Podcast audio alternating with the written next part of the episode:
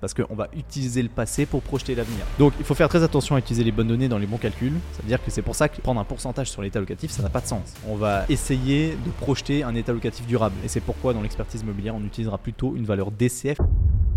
Hey, c'est Edouard, bienvenue dans l'After, le podcast dédié à l'immobilier et au monde du business en Suisse romande. L'objectif de ce podcast, c'est de vous permettre de continuellement apprendre même après votre journée de travail. Si vous appréciez le contenu, je vous demande une seule faveur, laissez-nous un avis 5 étoiles sur la plateforme que vous utilisez. Allez, bon épisode. Dans cet épisode, on va voir ensemble qu'est-ce qu'il faut savoir euh, de la valeur de rendement classique pour pouvoir la maîtriser euh, concrètement. C'est la valeur de rendement euh, tout à fait basique que tout le monde utilise pour faire les calculs de rendement, de rentabilité dans chaque investissement.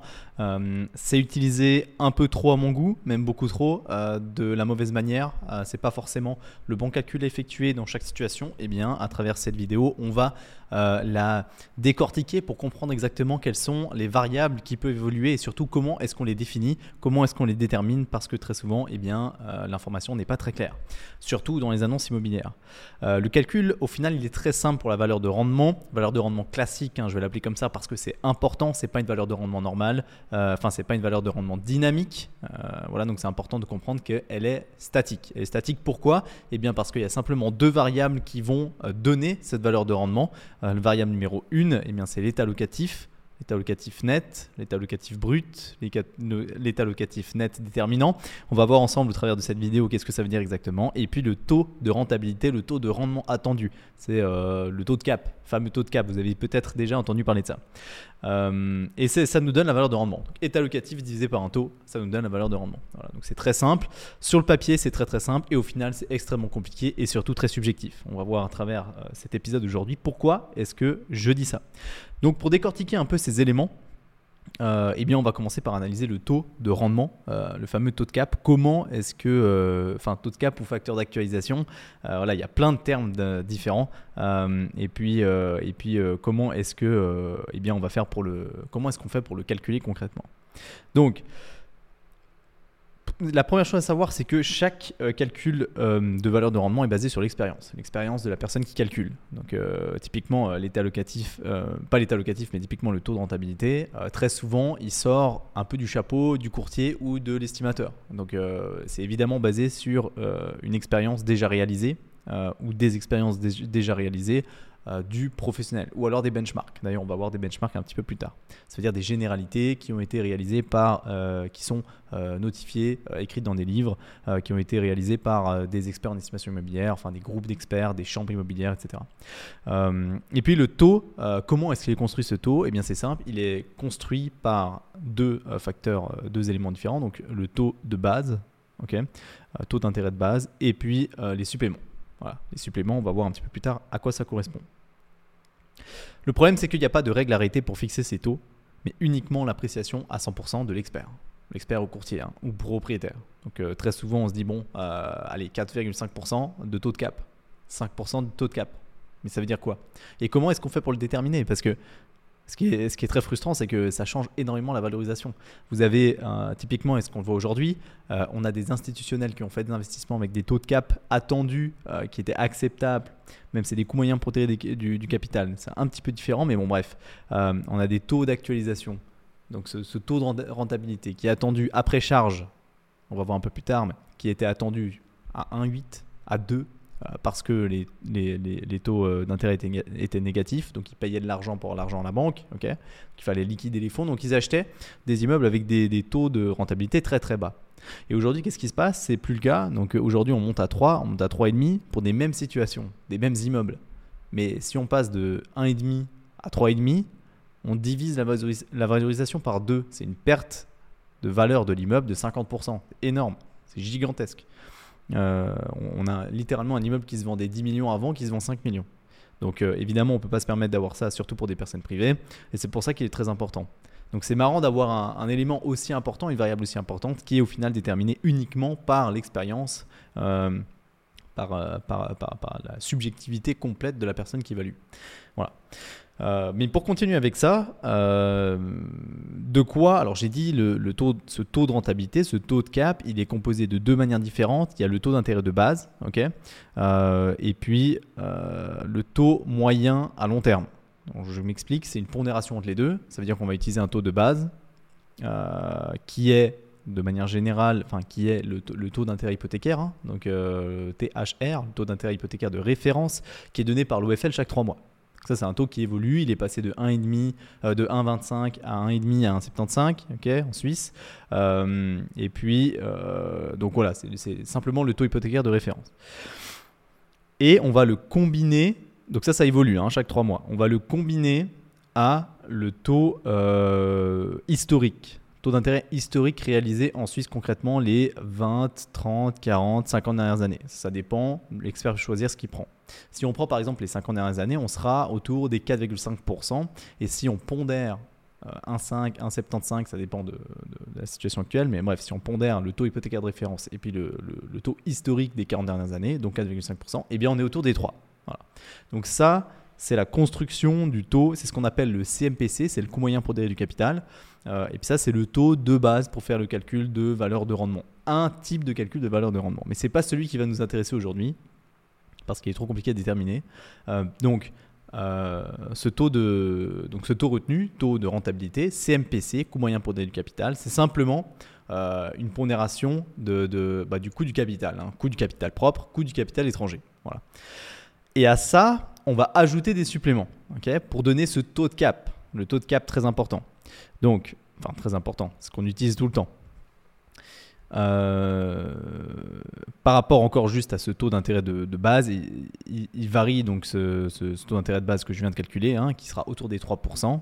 Euh, il varie de l'affectation du bâtiment quand même, hein, parce que typiquement si euh, on a une affectation commerciale ou industrielle, le taux historique des 40 dernières années, il sera peut-être pas de 4,5, mais il sera peut-être de 5 ou 5,5. Donc ça influence directement le taux d'intérêt de base, hein, ce qui est parfaitement logique. Ensuite, d'une fois que c'est fait, donc euh, d'une fois que ce taux euh, d'intérêt de base il est euh, calculé, ce coût moyen pondéré du capital, et eh bien là, on va s'intéresser aux suppléments qu'on va y ajouter. Les suppléments, c'est quoi? C'est des suppléments qui sont liés aux frais de l'immeuble. Donc, euh, c'est pour compenser le fait que euh, quand vous achetez un immeuble basé sur l'état locatif net, eh bien, ce n'est pas l'argent que vous allez réellement obtenir. Parce que vous allez obtenir cet argent des locataires, mais ensuite, vous allez payer des charges. Vous allez payer la gérance, vous allez payer l'entretien, vous allez payer l'exploitation, vous allez payer un fonds de rénovation. Et un risque de logement vacant. Eh bien, pour ça, on va l'inclure. Il y a deux méthodes de faire. Soit on diminue vraiment tous ces frais si on les connaît. Ça, j'en parlais dans un petit instant. Ou alors, on, augmente le taux d'intérêt de base, le taux que je viens de calculer. Donc typiquement, c'est 3%. Si je reprends les 3% que j'ai calculés, la pondération, euh, je reprends ces 3% et j'ajoute des suppléments. Parce que plus le taux d'intérêt est élevé et plus la valeur de rendement est faible, ce qui est logique. Donc si on ajoute des suppléments, on va ajouter un supplément pour les frais d'exploitation, d'entretien et de gérance. On va ajouter des frais, on va ajouter un supplément, pardon, pour euh, le risque de vacances, on va ajouter un supplément pour le CAPEX, Capital Expenditure, qui veut dire le fonds de rénovation pour faire des rénovations qui sont lourdes, qui sont hors entretien. Si on doit typiquement remplacer un carreau, si on doit refaire un coup de peinture, c'est de l'entretien. Si on doit remplacer une cuisine, remplacer un ascenseur, remplacer, ravaler la façade complète, refaire la toiture, c'est cette fois des rénovations d'importance euh, élevée.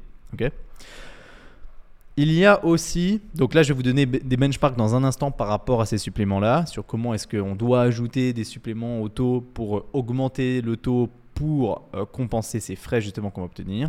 Euh, mais le deuxième élément, c'est des suppléments qui sont complètement différents, des suppléments qui sont liés à la conjoncture, conjoncture positive ou conjoncture négative. Euh, typiquement, euh, si on est dans une très très bonne phase, on peut euh, ajouter un supplément qui est lié à la, très bonne conjoncture et ça peut être un supplément négatif. Ça veut dire que la conjoncture peut être tellement bonne, typiquement bah, là où les taux d'intérêt sont négatifs et qu'on doit acheter absolument, enfin les institutionnels surtout pour liquider du cash, on peut dire que la conjoncture est extrêmement positive et donc on va réduire ce taux pour pouvoir augmenter la valeur de rendement. ok? Et à l'inverse, si on a une, mais bon, c'est relativement rare ça, et c'est pas du tout, euh, pas, normalement, enfin, faudrait éviter de le faire parce que euh, on s'expose quand même au risque hein, en disant, ok, le marché est tellement bon maintenant qu'on peut augmenter la valeur en diminuant le taux. c'est très très, euh, c'est très très ponctuel. Mais ensuite, on a aussi des taux, surtout de mauvaise conjoncture. Donc, si la conjoncture est vraiment pas bonne, si les choses se sont calmées, typiquement maintenant, les taux d'intérêt sont montés, ok, conjoncture un peu moyenne pour les investisseurs, on se pose quand même des questions. Ben, dans ce cas-là, on augmente le taux d'intérêt. C'est des suppléments qu'on va ajouter au taux de base. Et euh, on diminue la valeur à travers cette augmentation du taux d'intérêt. Voilà. Donc ça, ça fait partie des suppléments. Euh, c'est un petit supplément qui est euh, alternatif, qui est un peu différent des suppléments qui sont directement liés aux frais de l'immeuble. Donc ces suppléments servent à ajuster et réduire, euh, enfin ajuster, réduire ou augmenter la valeur actualisée des revenus locatifs perpétuels de l'immeuble en prenant en compte les coûts incompressibles imputés au propriétaire. Ok?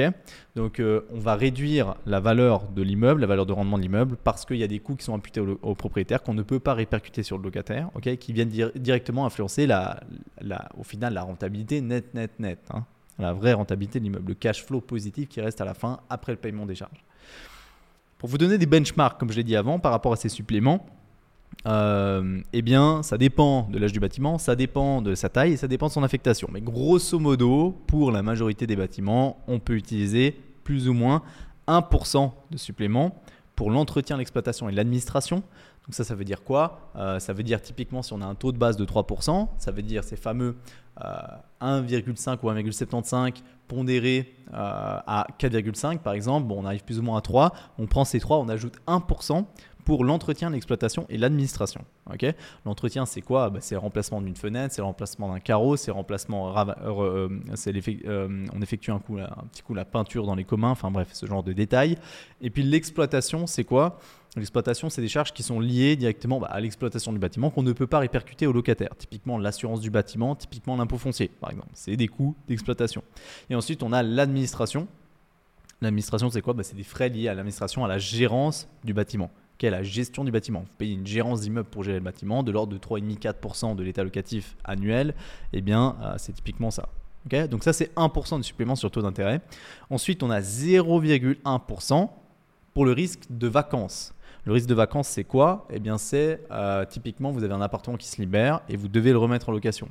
Eh bien là, cet appartement, le fait qu'il ne soit pas loué pendant un mois ou deux, eh bien, ça vous péjore l'état locatif à la fin de l'année. Voilà, bah, c'est des frais qui sont liés au final à l'immeuble, mais que, vous ne maîtrisez pas forcément parce que voilà, il a fallu un mois ou deux mois pour retrouver un locataire. Et c'est comme ça. Donc, pour pallier et compenser euh, ce problème, en général, c'est relativement faible, surtout dans le marché euh, actuel locatif euh, extrêmement tendu et de pénurie de logement. Donc dans ce cas-là, on a un risque de logement vacant très faible, donc 0,1% de supplément à ajouter au taux d'intérêt de base. Et enfin, on a 0,7% à ajouter pour le fonds de rénovation. C'est les fameux CAPEX, donc Capital Expenditure, qui sont les frais euh, de rénovation euh, importants. Ravalement de façade, remplacement de la toiture, remplacement des cuisines, rénovation des salles de bain, etc. etc.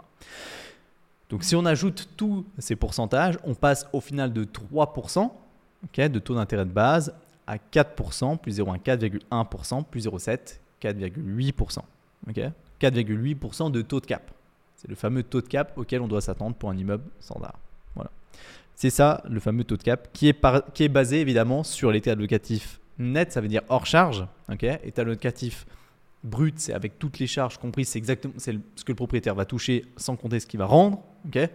et état locatif net hors charge, ça veut dire euh, l'état locatif moins déduit euh, des, euh, des charges d'eau chaude et des charges d'eau chaude et chauffage, qui est payé par le locataire. Donc voilà, en général, en acompte, des comptes ou alors en forfait. Ça dépend de chaque propriétaire, de chaque contrat si euh, c'est pas payé de, cette. Enfin, il y a encore une autre possibilité qui est des frais accessoires, mais ça, ça concerne uniquement le Valais en Suisse romande. Peut-être éventuellement Fribourg également, euh, mais c'est plutôt effectué, c'est plutôt utilisé en Suisse allemande, qui sont des frais, euh, des, frais qui sont imputés en plus au locataire, typiquement pour la conciergerie, typiquement pour l'électricité des communs, etc., etc. Voilà, mais c'est pas tellement, c'est pas tellement utilisé sur le canton de Vaud, ni Genève, ni Neuchâtel.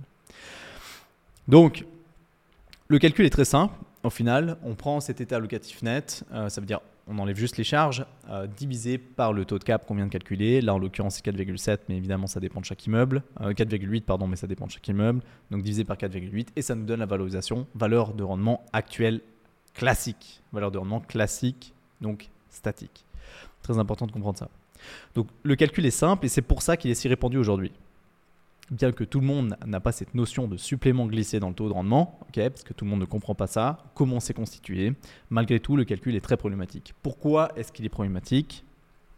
Eh bien, le problème, c'est quand vous utilisez ces suppléments, eh bien, euh, les charges de, les charges de, l'immeuble, donc euh, qui sont comprises dans ces suppléments, elles sont liées directement avec le rendement locatif, avec l'état locatif.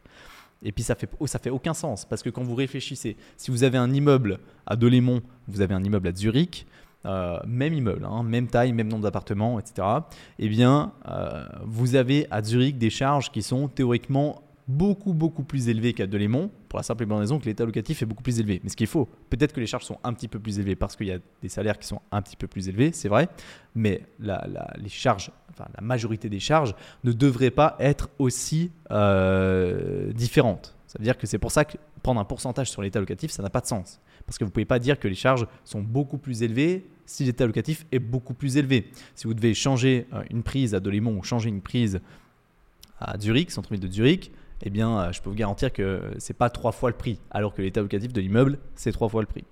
Donc, vu que ça n'a pas de sens, euh, eh bien, on a d'autres méthodologies. Je vous en ai parlé avant, c'est qu'à la place d'utiliser ces fameux suppléments, des pourcentages qu'on ajoute au taux de base, eh bien, on va déduire des charges de l'état locatif. Ça veut dire que on va déduire des charges pour l'entretien, on va déduire des charges, mais en francs absolus, on va prendre l'état locatif net, hein, hors charge, donc chauffage eau chaude, mais on va encore déduire des charges, des francs par mètre carré en fonction de la surface cette fois de, des charges d'entretien, euh, déduire des charges de CAPEX, donc fonds de rénovation, déduire des charges d'exploitation, déduire des charges de gérance, qui sont des vraies charges de gérance, et déduire des charges de risque de vacances. c'est comme ça qu'on pallie euh, comme ça qu'on peut pallier ce problème, euh, donc ce problème de, de, de, réduction de la valeur de rendement à cause des charges qui sont imputées aux propriétaires. C'est possible de comptabiliser ces frais, non pas par un supplément, mais par des coûts directement liés aux surfaces ou au volume, hein, c'est aussi possible, hein, volume à entretenir et rénover. Typiquement pour le CAPEX, hein, donc capital expenditure, le fonds de rénovation, on va définir plutôt un prix de rénovation par mètre cube euh, euh, du volume construit. Et puis en fonction de ces cycles de rénovation, eh bien, on va déterminer combien est-ce qu'il faut mettre de côté par année dans le fonds de rénovation pour pouvoir ensuite effectuer les travaux sans aucun problème. Voilà. Et ça fait beaucoup plus de sens. Beaucoup, beaucoup plus de sens. Concernant l'état locatif utilisé dans le calcul, il y a deux versions possibles. Ça, je vous en ai parlé. Donc, euh, il y a l'utilisation de l'état locatif hors charge, D'accord Donc c'est eau chaude, euh, chauffage ou alors frais accessoires, comme j'ai expliqué. Et c'est le système utilisé avec les suppléments, calculé et expliqué tout à l'heure. D'accord? Donc euh, ça, c'est ce qu'on utilise. C'est l'état locatif qu'on va utiliser pour le calcul avec le taux de cap, fameux taux de cap qui est calculé à travers ces suppléments. Et ensuite, on a une autre utilisation de, l'état locatif net euh, possible c'est l'état locatif net déterminant cette fois. C'est un petit peu différent. Ça veut dire qu'on prend le même état locatif euh, calculé avec les suppléments, sauf qu'on diminue tous les frais que je viens de citer exploitation, entretien, capex, gérance, etc. Et puis ça nous donne un petit état locatif net déterminant, euh, état locatif net définitif déterminant, euh, qui sera utilisé pour le calcul de la valeur de rendement avec cette fois, du coup, pas le taux de cap, mais le CMPC qui est le taux d'intérêt de base, calculé tout à l'heure. La pondération directe entre euh, le taux d'intérêt hypothécaire de référence et le, taux d'intérêt hypothécaire de référence et puis le, taux moyen des 40 dernières années, pardon, voilà, qui est le coût moyen du capital propre et étranger. Voilà. C'est le coût accepté. Donc il faut faire très, très attention à utiliser les bonnes données dans les bons calculs. C'est le gros problème d'ailleurs de la valorisation immobilière, euh, surtout pour euh, les, euh, les, les, débutants ou bien les personnes qui débutent ou les personnes qui n'ont pas accès à toutes les informations.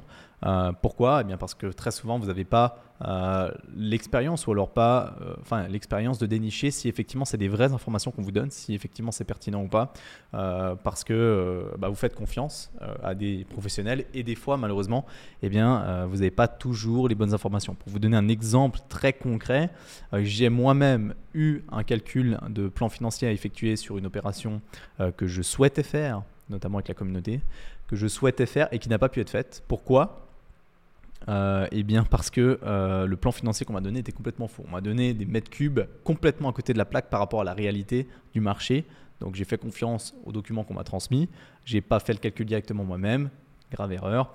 Mais heureusement, avant d'aller plus loin, j'ai tout, repris. J'ai refait le calcul de A à Z, d'accord? Et euh, en reprenant le calcul de A à Z, je me suis rendu compte de ce qui était juste ou pas. et puis, je me suis surtout rendu compte qu'on avait 1200 mètres cubes de différence entre la réalité et ce qu'on m'avait donné et 1200 mètres cubes de différence de différence, ça donne à peu près un million de coûts de construction de différence. Hein.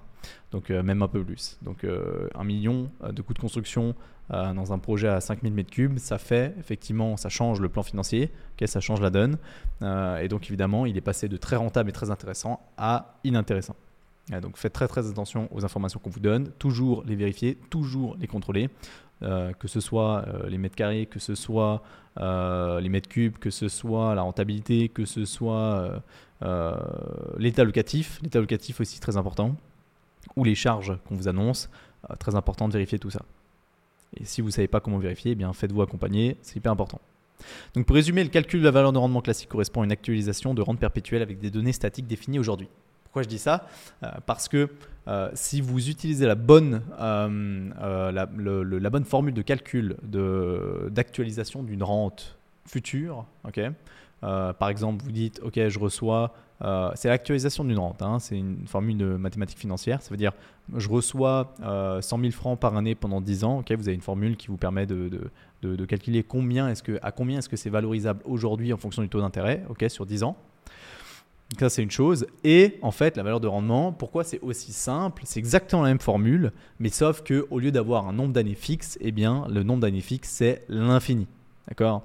Et en ayant un nombre d'années fixe infini, eh bien, ça donne simplement, euh, vous avez des données qui se suppriment dans la formule, ça vous donne simplement l'état locatif net divisé par un taux. Voilà. Et puis ça, s'arrête là. C'est pour ça qu'on utilise ça. Mais donc ça sous-entend que l'état locatif qu'on détermine dans la formule, dans le calcul, et le taux de rentabilité attendu qu'on détermine dans le calcul, ils sont définitifs ad vitam aeternam. Ça veut dire à perpétuité. Ça c'est important de comprendre parce que euh, c'est faux. Évidemment, c'est complètement irréaliste euh, et c'est pour ça que bon, c'est une une valorisation, une, méthodologie de, valeur qui n'est plus tellement utilisée au final chez les professionnels immobiliers, en tout cas pas dans les expertises immobilières pour des immeubles de rendement, euh, parce que ça n'a pas de sens. Parce qu'on ne peut pas vous dire qu'aujourd'hui, l'état locatif actuel, il est valable à vie et que le taux attendu, il sera valable à vie. Alors certes, il y a une, il y a une, enfin, il y a une, certaine justesse sur les années qui vont suivre normalement, mais euh, c'est complètement irréaliste. En plus, de partir du principe que voilà, bah, sur euh, sur 10 ans, on peut faire des projections. Sur 10 ans, sur 15 ans, c'est facile de dire ok, on va changer en année 3, on va changer le boiler, en année 6, on va changer la, chaudière, en année 12, on va changer le toit. C'est possible de faire ça. Donc pourquoi pas le faire? Euh, Et c'est possible d'estimer approximativement comment les loyers vont augmenter ou bien diminuer. Ça dépend de l'immeuble, ça dépend de sa situation. Mais euh, c'est complètement irréaliste par contre de se dire je maintiens un état locatif aujourd'hui et puis dans 15 ans, ce sera toujours le même et ce sera toujours la même chose. Et encore pire, parce que quand on fait ça, on se dit dans 500 ans, ce sera toujours la même chose. Donc voilà. C'est un problème majeur euh, de calcul que tout le monde pratique. Euh, et donc, c'est pas bon. Euh, enfin, il est pratiqué uniquement à cause de sa simplicité. Donc d'ailleurs, pour déterminer l'état locatif et le taux, pour pallier ce problème de la meilleure manière possible, même si c'est impossible au final, ce qu'on va essayer de faire, c'est que on va euh, essayer de projeter un état locatif durable. Ça veut dire qu'on va se dire, OK, aujourd'hui c'est 100 000 francs par année. Euh, je sais que ça ne peut pas être comme ça à vitam aeternam. C'est plutôt bas par rapport à la valeur du marché. Je pars du principe que euh, c'est possible que à long terme, c'est-à-dire, je sais pas moi, sur les 20 prochaines années, la moyenne de l'état locatif qu'on va pouvoir obtenir sera peut-être 110 000 francs. Donc à partir, à, à, la place de dire, bon, c'est 100 000 francs d'état locatif aujourd'hui, on peut se dire, OK, ça va augmenter un petit peu. Je peux majorer de 10% l'état locatif actuel aujourd'hui parce que je sais qu'à long terme, bah voilà, c'est ça qui est plutôt durable par rapport à la valeur du marché en respectant les lois, le droit du bail, ça veut dire L3PL, LTR ou bien le droit du bail tout simplement du Code des obligations et de l'EBLF pour euh, tous les autres cantons. Donc voilà, donc ça veut dire qu'on va euh, majorer l'état locatif euh, sur une longue durée, une longue période pour pouvoir eh bien déterminer simplement une valorisation sur le long terme qui est la plus juste possible. Comme l'état locatif, euh, comme le taux de rentabilité, ce fameux taux de cap, on doit euh, l'ajuster, on doit le, euh, l'utiliser de manière un peu conservatrice parce que tout simplement on ne peut pas définir que même si, si aujourd'hui, euh, les deux dernières années, ok, la conjoncture est extrêmement profitable, on part du principe que le taux de rentabilité est à 2%, euh, on ne peut pas dire que c'est un taux de rentabilité à long terme. C'est pour ça que dans le taux d'intérêt de base, on pondère le taux aujourd'hui hypothécaire de référence et puis le taux historique des 40 dernières années. C'est parce qu'on va utiliser le passé pour projeter l'avenir et c'est parfaitement normal. Euh, et puis c'est d'ailleurs pour ça qu'il y a aujourd'hui des enfin pas des drames, mais des grosses pertes de valeur dans les immeubles de rendement, surtout destinés aux institutionnels, pour la simple et bonne raison qu'ils n'ont pas fait ce travail. N'ont pas fait ce travail du tout et ils sont partis du principe que ce taux de cap était viable. Et donc ils l'ont utilisé, mais c'est une, erreur de débutant, euh, de très débutant, et pourtant c'est des analystes euh, et des experts qui ont fait ces valorisations, euh, mais simplement ils devaient tellement utiliser de cash que bah, après c'est discutable, hein, on, peut, on peut le comprendre, ils devaient tellement utiliser du cash qu'ils ne sont pas du tout partis du principe que le passé allait rattraper le présent et que le futur serait pas identique à ce qui se passe aujourd'hui. Et c'est très c'est des réflexions plutôt d'amateurs, mais qui ont été utilisées par les institutionnels et par les professionnels pour acheter des immeubles à n'importe quel prix, faire n'importe quoi avec, et aujourd'hui se retrouver avec des immeubles qui honnêtement ont perdu 10, 20, 30, 40% de leur valorisation, euh, mais euh, qui ne sont pas euh, répercutés directement sur leur portefeuille parce que, eh bien parce qu'on ajuste finement dans les expertises de leur portefeuille, et puis parce que euh, et, bien, et, bien, et, puis, et bien parce qu'ils vont garder ces immeubles à long terme. Donc ils ne vont pas vendre. Les valorisations ont été diminuées, mais ils ne vont pas vendre. Voilà. Donc ça ne se ressent pas directement. Mais pourtant, oui, la perte est bien réelle et ça n'a rien à voir avec l'immeuble, avec l'immobilier de privé, l'immobilier résidentiel privé, parce que le privé n'était pas a fait pour le coup des calculs beaucoup plus justes et n'était pas aussi poussé par la baisse des taux d'intérêt que ce qu'a fait l'institutionnel. Donc voilà. Et puis parce que le calcul effectué par la banque a toujours été restreint euh, et a toujours été calculé sur une base de 5% taux d'intérêt. Et vu que le privé utilise la banque et passe par ce calcul, il ne peut pas se permettre d'acheter à n'importe quel prix, à part s'il met full fonds propre. Mais s'il met full fonds propre, il ressemble à un institutionnel et après c'est son problème s'il fait des erreurs. Voilà. Donc il est seul dans son calcul. Par contre, quand il se fait financer, il n'est pas seul dans son calcul. La banque est là également. Et donc le fait que la banque soit là, eh bien, euh, elle va le calmer directement et elle va lui dire écoute, pour moi, c'est 5% de taux d'intérêt, comme ça, pas autrement. Et donc ton bien immobilier n'est pas autoporteur en l'occurrence. Donc soit tu mets plus de cash, euh, soit tu te débrouilles, mais euh, tu prends trop de risques avec le taux que tu calcules. Voilà. Donc là où la banque faisait cet effort-là pour les gens, les personnes privées, eh bien, au final, elle ne le faisait même pas pour elle-même. Et donc, elle s'est permise d'acheter n'importe quoi à n'importe quel prix. Donc, c'est assez marrant, euh, mais c'est comme ça. Euh, et, tant mieux pour les personnes privées qui, eux, ne vont pas du coup souffrir de cette baisse de valeur, pas autant en tout cas que les institutionnels. Voilà. Donc ce calcul, il est très subjectif, calcul de valeur de rendement classique. Là, on l'a vu euh, en profondeur euh, à travers cette méthode statique de valorisation. Et c'est pourquoi dans l'expertise immobilière, on utilisera plutôt une valeur DCF, Discounted Cash Flow, très connue des économistes, très connue des fiduciaires pour les calculs de valorisation d'entreprise. C'est la même méthodologie, c'est-à-dire qu'un immeuble de rendement, c'est un business. Euh, et tout ce qu'on calcule et tout ce qu'on veut savoir, c'est combien ce qui rapporte à la fin de l'année X ou la fin de l'année X plus 1. Euh, donc euh, on va décortiquer chaque année de vie de l'immeuble sur une plus ou moins longue durée, ça dépend de la précision qu'on veut obtenir, euh, pour déterminer combien est-ce que l'immeuble rapporte concrètement par rapport aux charges qu'il a, qu'il doit supporter et par rapport à l'état locatif qu'il peut générer. C'est aussi simple que ça. Voilà. Merci d'avoir regardé jusqu'au bout et moi je vous dis à très vite.